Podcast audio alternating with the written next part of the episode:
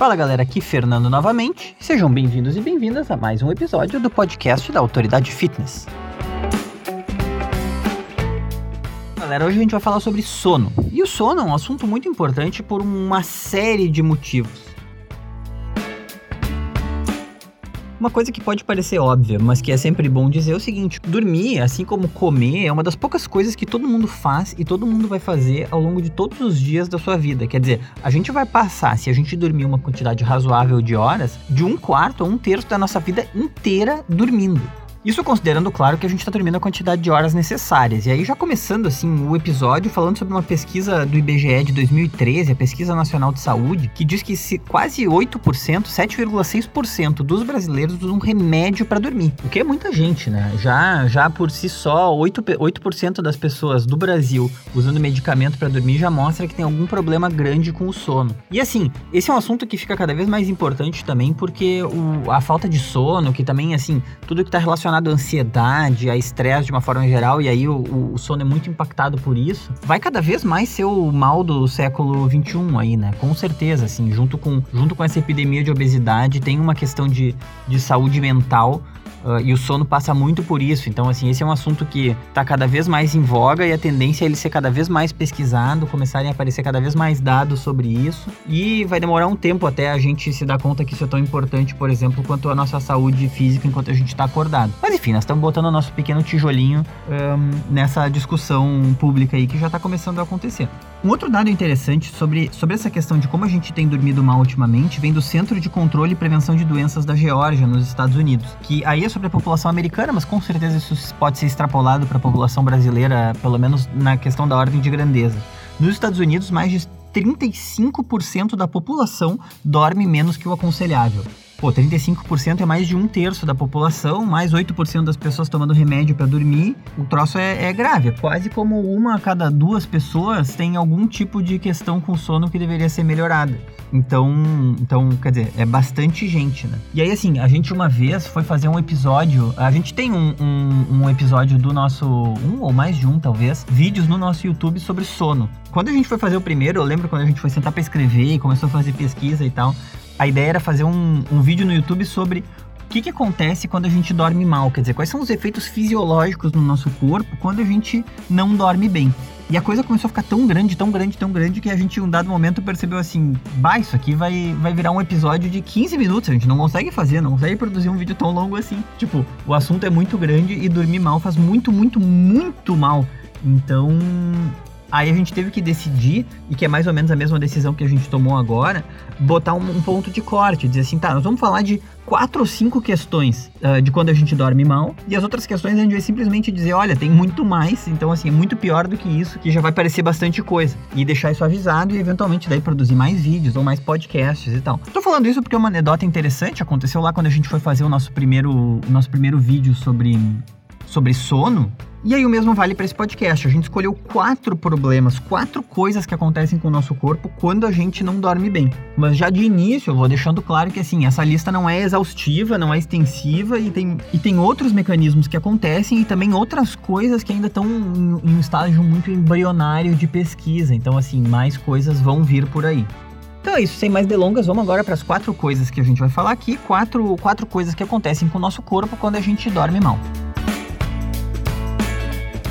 A primeira delas tem a ver com os nossos hormônios que controlam a fome e a saciedade, que são a leptina e a grelina. Então, assim, muita gente acha que esse, essa questão de controlar a fome acontece apenas com força de vontade. Quer dizer, eu vou querer comer uma barra de chocolate, eu tenho que me concentrar bem forte, demonstrar que eu tenho força de vontade, que eu tenho uma força moral, um caráter elevado, e não vou comer o chocolate. E se eu fraquejar e comer o chocolate, quer dizer que eu sou moralmente inferior. Isso é uma coisa que é uma vamos dizer assim, se não é uma crença popular, pelo menos é um, é um, um, tipo de coisa que permeia o discurso aí de quem às vezes tenta mudar sua alimentação e não consegue. Quer dizer, a pessoa é fraca e a outra pessoa não é fraca. Mas não é assim que funciona. A gente já falou várias vezes também sobre como isso daí, na verdade, é uma bobagem, entendeu? A, enxergar essa questão da nossa fome, da nossa capacidade de controlar nossa compulsão como uma questão de caráter e não também como uma questão psicológica e hormonal, assim.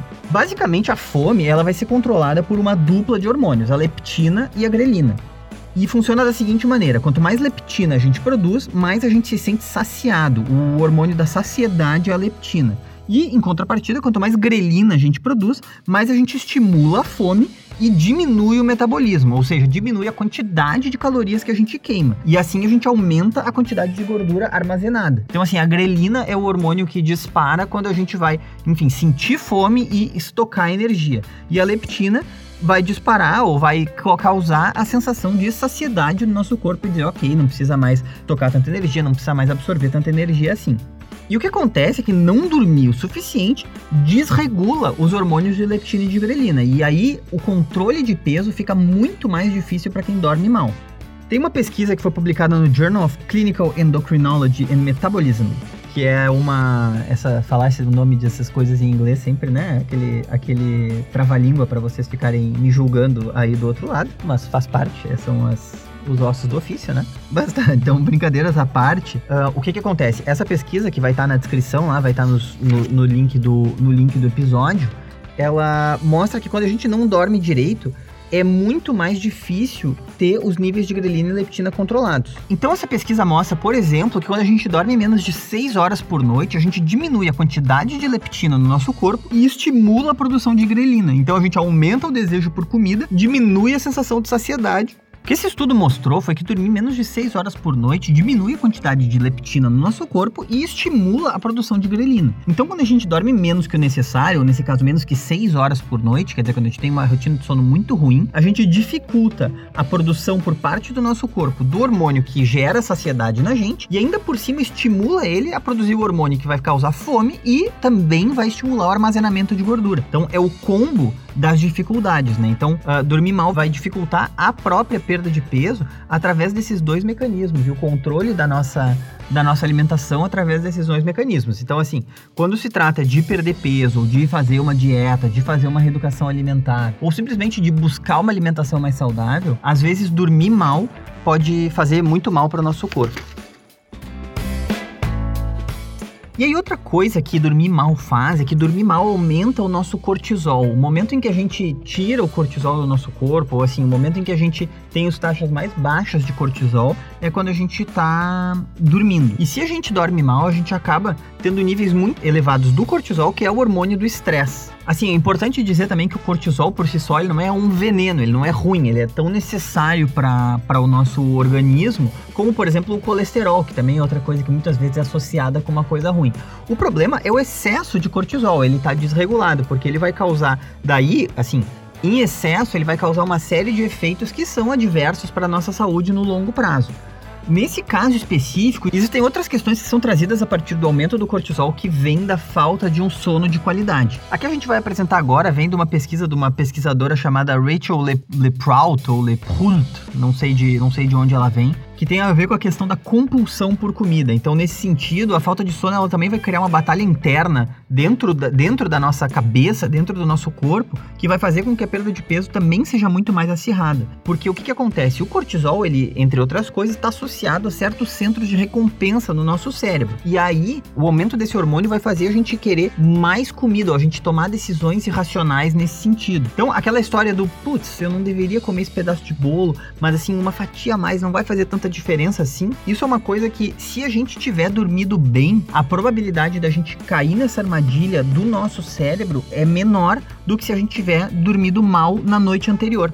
Então esse é um efeito que é menos óbvio do que os efeitos que todo mundo fala sempre do cortisol, mas que é uma coisa que acaba acontecendo. Ele acaba e tem muitas pesquisas uh, que falam sobre isso. A gente vai a gente vai colocar vai colocar isso na, na descrição também, que falam sobre como quando a gente está com cortisol elevado, a gente tem uma dificuldade muito maior de tomar ou de, de, vamos dizer assim, respeitar as decisões a respeito da nossa alimentação que a gente sabe racionalmente que são as melhores. Então a gente tem uma chance muito maior de, por exemplo, escolher um fast food ao invés de uma comida mais saudável ou resolver pedir alguma coisa que não seja tão saudável ao invés de cozinhar em casa. Tipo assim, existem pesquisas nesse sentido, não é uma opinião minha que ah, a pessoa fica mais, nananã. São pesquisas nesse sentido. Quando a gente está com cortisol mais elevado, a gente tem uma tendência maior de capitular, vamos dizer assim, de se render a solução que a gente considera mais fácil. E aí, já pegando o gancho da primeira questão que a gente trouxe, uh, a gente acaba daí criando um coquetel hormonal do ganho de peso, né? Porque a gente tem um hormônio que faz a gente tomar as decisões mais fáceis e as decisões que, vamos dizer, estão associadas aos centros de recompensa do cérebro, que não são as mais saudáveis, ao mesmo tempo que a gente já aumentou a nossa produção de leptina, então a gente vai ter muita fome e um hormônio que vai te ajudar a estocar a gordura e vai ter uma tendência maior de colocar para dentro comidas que tem, vamos dizer assim, que tem mais essa característica também. Aí o efeito número 3 da falta de sono tem a ver com o nosso pensamento criativo e a nossa tomada de decisão. Então, assim, testes neuropsicológicos que foram conduzidos num estudo da Loughborough University do Reino Unido, link na descrição também, sugerem ou assim apontam a probabilidade de que uma noite mal dormida, só uma noite mal dormida, já é suficiente para prejudicar nossa função cerebral responsável pela tomada de decisão. Então, nesse, nesse estudo, a falta de sono ela levou os participantes para a terem acabarem tendo um pensamento menos flexível, a insistir em decisões equivocadas e a ter dificuldade de modificar planos em vista de informações novas. Então, assim, os pesquisadores ainda fazem um, um setup lá de pesquisa em que a pessoa está tomando uma decisão equivocada dentro de algum contexto que eles colocam lá, eles dão uma informação que mostra para a pessoa, olha, isso que tu está fazendo está errado. E a pessoa só tem que, enfim, entender essa informação nova, interpretar isso e mudar a sua própria conduta. Se ela tivesse, se a pessoa tivesse dormido mal na noite anterior, a chance de ela insistir na decisão equivocada, mesmo com uma nova informação, ficou ainda maior, quase como se ela tivesse mais teimosa dentro do próprio erro. Então é isso, assim, nesse caso, no caso desse estudo, os participantes eles tomavam menos decisões corretas e ficavam, como eu falei, mais teimosos, insistiam mais uh, ou tinham uma tendência maior de insistir no erro que elas estavam cometendo. E aí, a, a, última das quatro coisas que a gente vai abordar aqui a respeito da falta de sono não tem a ver com emagrecimento, não tem a ver com criatividade, tem a ver com ganho de massa magra que, que essa provavelmente é a consequência mais conhecida da falta de sono, porque todo mundo que, que ou tá no mundo do fisiculturismo, ou já de alguma maneira quis ganhar massa magra, ou conhece alguém que queria ganhar massa magra, todas as pessoas falam que tem que dormir bem, tem que dormir bem. No episódio aqui do podcast que a gente fez com o Gabriel Merlin, que é fisiculturista, ele comentou também que assim, bom, o sono é parte do treinamento dele, entendeu? Se ele não dormir bem, ele não tá fazendo um treino adequado, porque o treino adequado tem a ver com sono também. E por que, que dormir mal prejudica o ganho de massa magra? Acontece basicamente através de dois mecanismos diferentes. Primeiramente, porque dormir menos significa que a gente acaba tendo menos tempo de sono profundo. E o sono profundo é onde a maior parte do GH, que é o hormônio do crescimento, é liberada. E o hormônio do crescimento é o hormônio que vai trabalhar no, no anabolismo, na construção muscular. Então, assim, se a gente tem menos sono profundo, a gente libera menos hormônio do crescimento, a gente constrói menos músculos. É durante o sono que justamente essa construção acontece. E o segundo mecanismo tem a ver com a produção de cortisol que a gente falou atrás. Lembra que eu comentei que, bom, o cortisol não tem só a ver com o centro de recompensa, tem a ver com uma série de outras coisas? Uma delas é essa que eu vou falar agora. Quando a gente dorme menos, a gente aumenta a nossa produção de cortisol e o cortisol inibe a produção do hormônio de crescimento. Então a gente também entra num círculo vicioso. Quando a pessoa está dormindo mal por diversas noites consecutivas, ela está com um nível de cortisol muito elevado, ela já por definição vai produzir menos hormônio do crescimento do que uma pessoa que dorme de forma, vamos dizer assim, os horários, o tempo de sono adequado. E além disso, ela já, como ela está dormindo menos, ela vai ter menos tempo para esse hormônio do crescimento agir. Então entra numa espiral negativa e por isso que, que dormir mal prejudica tanto para quem quer ou ganhar massa, ou ganhar musculatura para, vamos dizer assim, crescer, que nem se diz, ou simplesmente para ganhar força, definição, etc, etc. E aí, assim, a moral da história é que se você aguentou e ficou até aqui conosco, existe uma chance grande de você querer mudar os seus hábitos de sono, né? A gente eu tenho essa briga diária comigo mesmo para tentar dormir melhor e melhorar meus hábitos de sono. Assim, a gente sempre fala, é uma coisa que eu sempre gosto de dizer também. A gente tenta dar essas dicas, dizer o que, que a ciência diz uh, para a gente tentar fazer tomar as melhores decisões para o nosso corpo, para nossa saúde. Mas ao mesmo tempo, a gente aqui na Autoridade Fitness, nós somos os primeiros a admitir que nós somos humanos, né? Tipo assim, é difícil fazer essas coisas, é difícil dormir bem, é difícil quando tá estressado e dormir, dormir oito horas, acordar na, na, na, na, na Tipo assim, é difícil para todo mundo, né? Muitas vezes as pessoas acham que a gente aqui, porque a gente trabalha com isso, nós somos todos super-homens e mulheres maravilhas da, das decisões do, do, do, do, mundo fitness e da vida saudável. E assim, não é verdade, a gente se esforça, né? Que a gente se esforça, isso é verdade. Às vezes a gente consegue, às vezes não. Então essa questão do, do adormecer melhor é uma coisa que para mim, pessoalmente, é muito difícil, assim. Eu sempre, para mim é sempre uma batalha conseguir dormir o tempo necessário e ter boas noites de sono, assim. Essa última sessão do podcast é focada justamente nisso, em dicas para a gente conseguir melhorar a qualidade do sono, dormir melhor e não ter esses efeitos adversos que a gente falou ah, ao longo desse, desse episódio de hoje.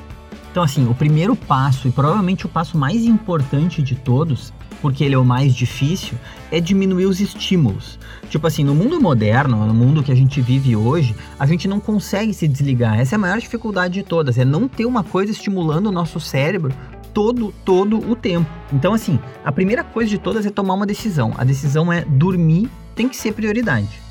Porque o que acontece com muita gente é que a pessoa, ela acaba. A, a conduta dela é a seguinte: ela pensa assim, não, só mais um episódio, só mais um capítulo. Ou então, assim, não, só mais uma foto aqui no Instagram, fica duas horas de bobeira no WhatsApp antes de dormir. Então, assim, e, e, eu, eu não tenho. Eu gosto muito de, de ler antes de dormir. Então, assim, meu problema é ler ou ver vídeos no YouTube, tá? São as duas coisas que eu faço antes de dormir. Então, assim, tanto com a leitura, tanto com, quanto com o vídeo no YouTube, meu problema, por exemplo, não é nem o Netflix, nem o WhatsApp, tá? Mas tanto com o vídeo no YouTube quanto com a leitura, eu sou exatamente essa pessoa. Ah, só mais um pouquinho, só mais um pouquinho, só mais um vídeo, só mais um capítulo. E aí, quando eu vi, é duas horas da manhã, uma hora da manhã, e eu devia ter ido dormir às onze e meia, né?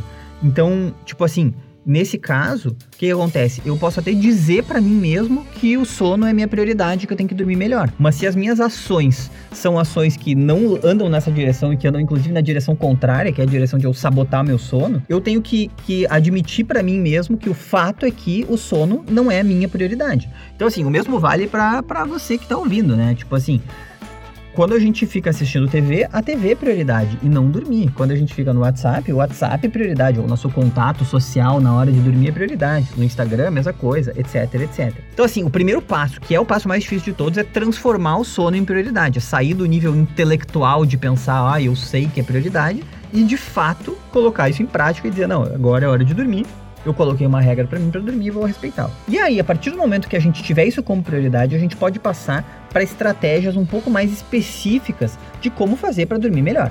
E a primeira estratégia é decidir um horário para dormir e respeitar esse horário. Quer dizer, então se, se você precisa acordar às 7 da manhã, 6 da manhã, às 8 da manhã para chegar no trabalho, o ideal é contar de 7 a 8 horas. Algumas pessoas vão precisar de mais sono, outras pessoas vão precisar de menos sono. Então, esse 7 a 8 horas é uma coisa bem. Uh, bem média, né? Mas assim, que cada um possa ter uma noção também de, do, do tempo que precisa para estar tá repousado no dia seguinte. Mas então, assim, contar de 7 a 8 horas antes da hora que a gente pretende acordar, anotar na agenda e respeitar esse horário. Quase como se fosse assim, ó, colocar um despertador no celular na hora de dormir e para ter um, um, um, momento de, de virada e dizer assim, bom, agora é hora de dormir. Esse é o limite e aí tem que respeitar esse limite. Outra dica é ter uma rotina pré-cama, porque assim, o nosso corpo, o nosso organismo e o nosso lá, a parte inconsciente do nosso cérebro, ela adora hábitos, ela é muito, muito boa com hábitos. Então, quando a gente tem uma rotina pré-cama, a gente já vai se colocando num estado tanto psicológico quanto hormonal mesmo de sono a partir do momento que a gente começa essa rotina, uma vez que essa rotina entrar no nosso, no nosso dia a dia, né? Então, assim, decidir um horário para desligar a televisão, decidir um horário para colocar o celular no modo avião, decidir um horário para escovar os dentes e assim por diante. E ir fazendo essas coisas sempre mais ou menos na mesma ordem. No início pode parecer bobo e pode parecer forçado, mas depois de não muito tempo, o corpo começa a entender que essa é hora de dormir e começa já a ter um coquetel hormonal preparado para quando a gente começa essa rotina pré-cama. E aí, uma extensão dessa dica, que é uma próxima dica, é assim, se for possível, não ter aparelhos eletrônicos no quarto e também, se for possível, não levar aparelhos eletrônicos móveis, tipo celular e laptop, para o quarto é uma coisa que eu poderia fazer muito, assim. Eu, eu volta e meia tenho lapsos e faço, e aí paro de fazer e tal. É, essa é uma coisa que eu, eu tô. Confesso que eu tô lendo isso me sentindo culpado de levar o celular pro quarto sempre. Porque a ideia é acabar com esse tipo de distração na hora de dormir. Quer dizer, se eu, se eu tivesse uma regra para mim mesmo, que meu celular não entra no meu quarto, ele fica na sala, fica fora do quarto, eu não teria nenhum problema uh, de ficar vendo mais um vídeo a cada vez no YouTube na hora de dormir, né? Tô me usando como exemplo porque aqui realmente a carapuça serviu, eu tô, tô admitindo que tenho culpa no cartório. Então, assim, A ideia é acabar com essas distrações na hora de dormir, as distrações eletrônicas, no caso. E muita gente vai usar o despertador, o celular, como despertador, né? Não tem o despertadorzinho aquele a modo antigo. Nesse caso, também a estratégia poderia ser usar o celular no modo avião. Quer dizer, o celular só entra no quarto na hora de dormir no modo avião, que é a mesma coisa que, enfim, não ter celular se a pessoa não for ficar jogando Candy Crush, né? E aí, uma outra coisa, se você é daquelas pessoas que gosta de trabalhar ou de estudar de noite, é importante limitar o, o, o precisa por qualquer razão, assim, não tô falando daí de gente que, que, por exemplo, profissionais da saúde que fazem plantão, tá? Ou pessoas que trabalham em plantas industriais que trabalham no turno da noite, porque daí é uma situação totalmente diferente. Tô falando realmente de tipo assim, a pessoa ou é um estudante, ou é um freelancer, ou é uma pessoa autônoma, trabalha na hora que quiser e aí trabalha muito de madrugada. É importante limitar os horários, não pensar que a gente tem a noite inteira para fazer o que, que a gente quer fazer, porque isso na verdade não é verdade. A gente vai ter uma rotina de sono toda bagunçada e tem outras pesquisas, esse não é o escopo desse episódio, então eu não, não vou saber uh, qual, de que lugar que é essa pesquisa. Para um, um, um conteúdo que a gente já fez, a gente encontrou uma pesquisa que a gente já repercutiu online. Um, em algum outro momento a gente vai fazer um episódio do podcast só sobre isso, que é o seguinte, a rotina de sono, se ela é uma rotina de sono bagunçada, ela, ela é uma coisa horrível para o nosso corpo, assim, tipo, aumenta a chance da gente ter câncer em sei lá quantos por cento, ela é mais prejudicial que o sedentarismo, não sei quantos por cento, é uma coisa realmente muito ruim, assim. Não é nem a questão de quem tem a rotina virada, né? Quem, por exemplo, trabalha de madrugada sempre de madrugada e dorme sempre de dia, mas as pessoas que às vezes dormem até muito, tipo assim, às vezes dormem às 5 da manhã, às vezes dormem às 9 da noite, às vezes dormem de tarde e viram à noite, isso é uma coisa que é muito ruim pro nosso, pro nosso organismo. Então assim, é importante se você trabalha de noite para fechar esse ponto, dá para si mesmo um prazo e aí depois desse prazo parar com o trabalho, relaxar e começar a rotina para se, se aprontar para dormir. Outra dica que pode ajudar bastante é evitar comidas pesadas antes de dormir. Evitar cafeína depois das 16 horas, evitar alimentos com muita gordura, alimentos com, com, com tipo pimentas, termogênicos em geral, que são coisas que aceleram o nosso, o nosso metabolismo, podem prejudicar bastante a nossa, a nossa a qualidade do nosso sono. E aí as duas últimas dicas têm a ver com tecnologia, são duas dicas que eu gosto bastante, assim. A primeira delas é se vocês têm algum, se vocês usam um smartphone ou laptop na hora de, vamos dizer assim, depois das nove da noite, quando a gente começa o processo de agora é noite, estou me aprontando para dormir, usar o filtro, o modo noturno do iPhone ou dos telefones Android ou baixar um app específico para isso ou baixar um programinha no computador específico para isso. No computador tem um programa que chama Flux, f.lux, eu, no meu telefone, que é Android, uso um app chamado Twilight, mas existem vários apps e também tem o um modo noturno já default do telefone, que coloca uma máscara laranja uh, sobre a tela, né? Como é que isso funciona? Por que, que, por que, que essa máscara laranja existe? Porque uh, a, luz dos, a luz das telas, na verdade, assim, ó, a luz azul ela tem uma, um comprimento de onda tal que ela prejudica a produção de melatonina no nosso cérebro, que é, a, que é o hormônio que, enfim, que vai fazer a gente dormir bem, que vai deixando a gente cansado, é o hormônio que, que, tá, que é responsável por esse processo de dormir e de dormir, entendeu? Então, se a gente tem usa muita tela de noite, usa smartphone muito perto do rosto e tal, a gente está inibindo a produção de melatonina a partir daquela luz azul, ou enfim, da luz branca que tem um componente de luz azul no meio, mas o problema é especificamente a luz azul. Então esses filtros laranja, o que, que eles fazem? Eles tiram a luz azul que está entrando no nosso olho. Por isso que a tela fica com a cor alaranjada, porque o laranja e o azul são cores opostas, né? Então, assim, é muito, muito, muito bom quando a gente se acostuma a usar esses filtros laranjas. Assim, eu uso, uso filtro laranja no, no telefone e no computador há mais de dois anos, provavelmente, e não consigo mais ter o telefone num ambiente escuro sem ter a máscara laranja por cima. No início é bem esquisito, mas depois que a gente se acostuma, realmente não tem como usar sem, porque parece que assim a luz, a luz branca quando num ambiente escuro, ela é um tiro de bazuca direto no nosso cérebro, assim. E com, com o filtrinho laranja, ele fica muito mais agradável de, de olhar e machuca muito menos o olho e também tem esse efeito colateral muito positivo de deixar a gente menos desperto, né?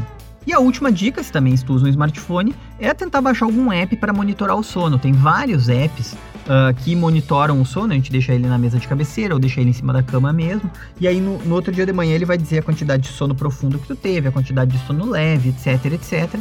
E alguns deles conseguem fazer isso de uma forma bem Uh, bem, bem razoável, assim, e aí a gente consegue medir se essas medidas que a gente está tomando estão sendo efetivas para melhorar o nosso sono. Eu tenho um, que agora eu não tenho usado muito, mas que eu usei bastante por bastante tempo, que se chama Sleep Cycle. Uh, Sleep Cycle, então se vocês quiserem baixar, eles podem baixar, mas tem vários outros que são, são bons de baixar também. O desafio do fim do episódio para vocês que acharam que de alguma maneira tem que melhorar o seu sono é tentar seguir essas dicas que a gente passou aqui por duas semanas e ver o que acontece. Tipo assim, se vocês vão sentir uma melhora na qualidade de vida de vocês em duas semanas. Duas semanas é um tempo razoável já para ter uma noção de como é que o nosso corpo reagiu. Então, assim, dormir de 7 a 8 horas por noite, evitar café depois das 16, deixar celulares, computadores, aparelhos, tipo assim, deixar eles de lado duas horas antes de dormir, começar a criar uma rotininha pré-cama e ver o que, que acontece, ver se isso vai melhorar ou não a qualidade de vida de vocês. Então é isso, pessoal. Esse é o fim de mais um episódio. Agora, esse episódio dedicado ao sono. Agradeço a, a atenção de vocês até o fim do programa. Espero que vocês tenham gostado. Se vocês gostaram, não deixem de dar 5 estrelas, 4 estrelas pra gente aí no, no agregador de podcast que vocês usam. Também pedir para, enfim, indicar a gente para amigo, gato, cachorro, papagaio, todo mundo, amigas em geral. Espero que esse episódio possa ajudar vocês a melhorar um pouco, a se conscientizar sobre a qualidade do sono, eventualmente falar com alguém para alguém também se conscientizar. E é isso aí. Beijo no coração de todos, forte abraço e até a próxima.